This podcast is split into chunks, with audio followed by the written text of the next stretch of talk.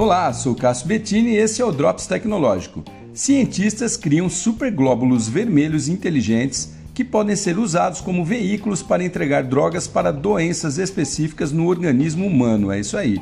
É uma inovação e tanto, pois a maioria dos antibióticos ou similares são muito nocivos à saúde, eles curam as doenças, mas seu efeito colateral pode ser devastador. Agora, com essa inovação, segundo os cientistas, será possível reduzir esses riscos a quase zero.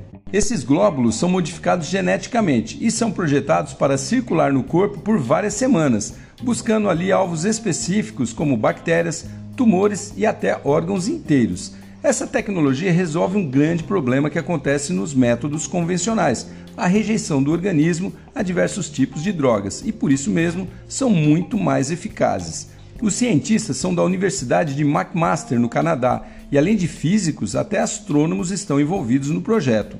Eles estão muito entusiasmados, pois esse método pode mudar a forma de tratamento do câncer e ajudar muitas pessoas ao redor do mundo. Muito bom, né? Sou Cássio Bettini compartilhando temas sobre tecnologia, inovação e comportamento. Até o próximo.